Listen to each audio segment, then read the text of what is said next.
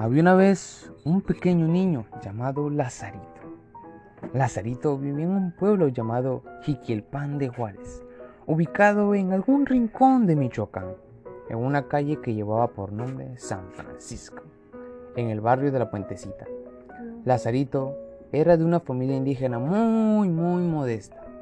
Sus padres, el señor Damaso y la señora Felicita, tenían una pequeña tienda donde Lazarito solía robarse los chocolates. ¿Qué niño no ama los chocolates?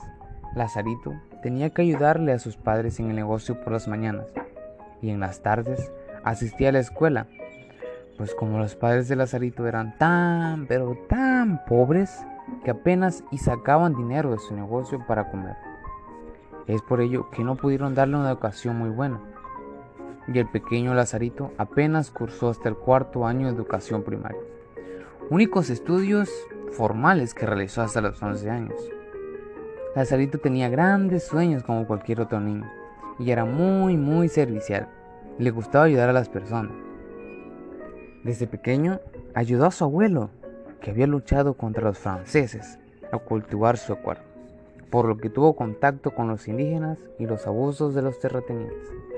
Abuelito, yo voy a ser un gran militar y voy a luchar para poder acabar con los ladrones y la corrupción. No dejaré que nadie pase hambre como nosotros. A lo que su padre responde. ¿Y tú cómo harás eso, Lazarito? ¿Que no ves que apenas si tenemos para comer?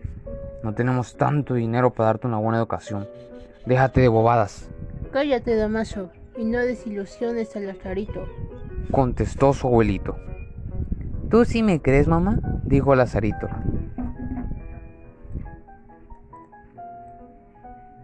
Ya lo creo, mi niño. Yo sé que lograrás llegar muy alto, como dices. Dijo su madre. No son bobadas, papá. Ya verás que sí lo voy a lograr, afirmó de nuevo Lazarito. Lazarito siempre fue un niño que se aferraba a lo que quería y nunca dudó en hacer realidad sus dos grandes sueños. Lazarito creció como cualquier otro niño, lleno de felicidad y en 1909 ingresó como meritorio en la mesa segunda de la oficina de rentas de Jiquilpan, donde empezó a desarrollar una caligrafía impecable. Al ingresar al meritorio, Lazarito corrió a contarle a sus padres. Mamá, papá, he ingresado al meritorio.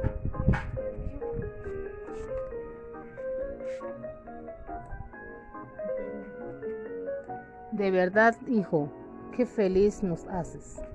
Contestaron sus padres.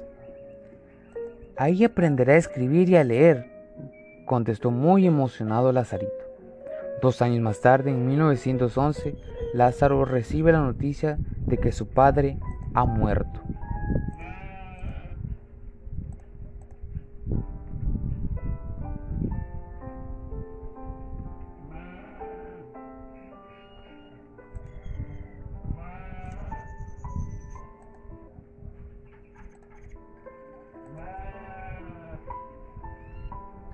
Eso fue tan desconcertante para la familia, pero esto no le importó a Lazarito. Él siguió triunfando. Con la muerte de su padre, Lazarito asumió la responsabilidad de ser el jefe de su familia. Ese mismo año, trabajó en la Secretaría de Prefectura.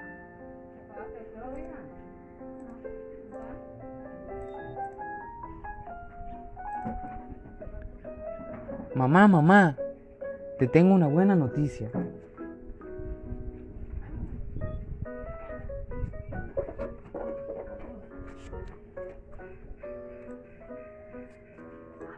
A ver, con,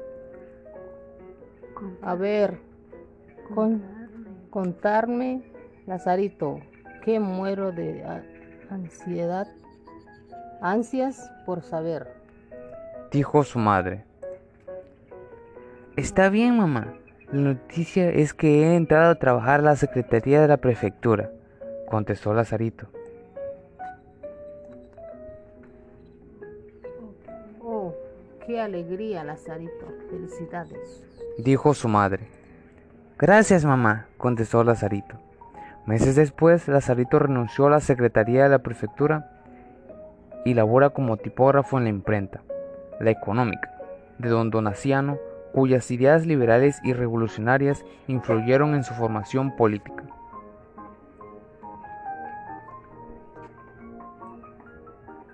Lazarito, me, he enterado que renunciaste a la Secretaría de la Prefectura. Sí, mamá, contestó Lazarito. ¿Y me puedes decir por qué renunciaste? Dijo su madre. Bueno, es que he entrado a trabajar a la imprenta, la económica de don Donaciano. ¿Y, ¿Y ese señor es de confianza, Lazarito? Sí, mamá, es muy buena persona. Si tú lo dices, Lazarito. Aquí empezaré mi formación política, mamá. Está bien, hijo llegarás muy lejos. Al estallar la revolución, don Donaciano vendió a los trabajadores la imprenta, entre ellos el mismo Lázaro, y se integró a los rebeldes y en 1914 se unió a la revolución mexicana, que había estallado cuatro años antes, dando comienzo a una carrera militar en la que ascendería con rapidez. Diez años más tarde, era ya general de brigada durante la misma, defendió la causa constitucionalista de Venustiano Carranza y fue designado jefe de operaciones en Veracruz y Michoacán, donde resultó herido en la batalla de Huejotitlán en 1923. Aquí es donde comienza la gran aventura militar y política de Lázaro. En 1920 se unió al plan de Agua Prieta, con Obregón de Huerta y Calles, en contra de Carranza. y en 1928 fue nombrado general de división. Ese mismo año fue postulado como candidato al gobierno del estado de Michoacán, donde ejerció el gobierno entre septiembre de 1928 y septiembre de 1932.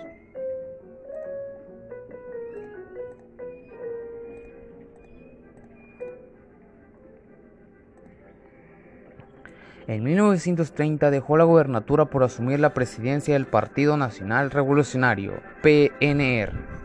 En 1934 ganó las elecciones presidenciales, siempre bajo la protección de Calles, claro, que seguía ejerciendo gran influencia en la vida política mexicana. Pero Lázaro, una vez en el poder, adoptó una línea política propia, tanto que llegó a expulsar el país a su antiguo protector, que hubo de exiliarse en Estados Unidos en 1936. Lázaro llegó, tan tan lejos que creó el Partido Revolucionario Mexicano, antecedente del posterior PRI, en el cual se integraron un amplio espectro de reformistas y progresistas, comunistas y socialistas, liberales radicales, partido apoyado por Confederación de Trabajadores Mexicanos y la Confederación Nacional de Campesinos.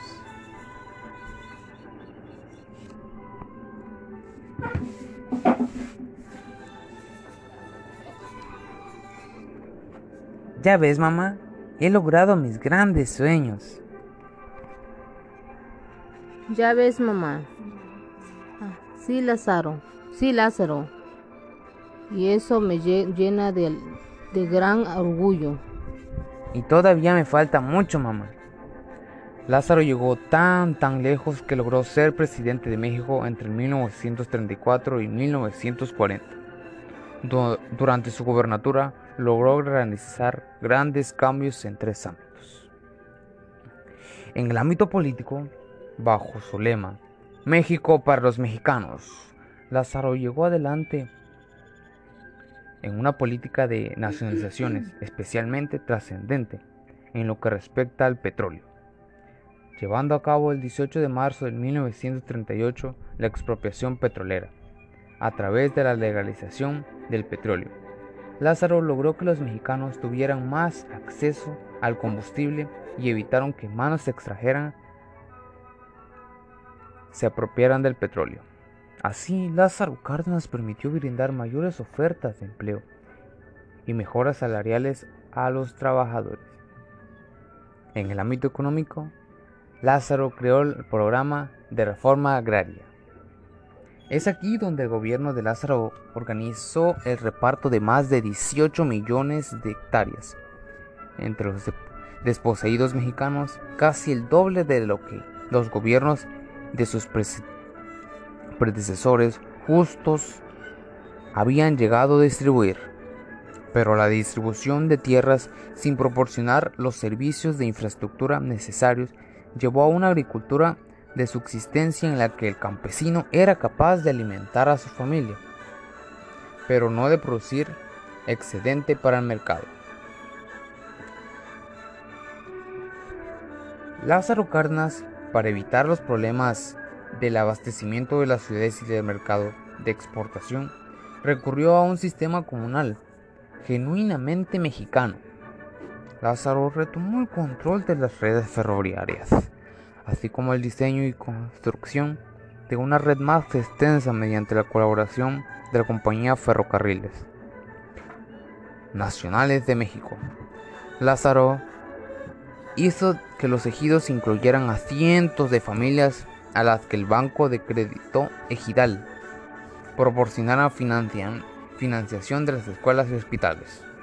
Como parte de las políticas públicas de Lázaro, construyó nuevas carreteras en el país, lo que favoreció la movilización de transporte, donde modernizó la nación, además de incrementar el comercio. El gobierno de Lázaro creó un monopolio estatal, Petróleos Mexicanos, el cual lleva por nombre Pemex. Esto llevó a la nacionalización de los recursos y logró, no sin ciertas dificultades iniciales, sortear el boicot internacional del petróleo azteca. Y en el ámbito social y cultural, Lázaro se basó en las preocupaciones de la Constitución del 1917.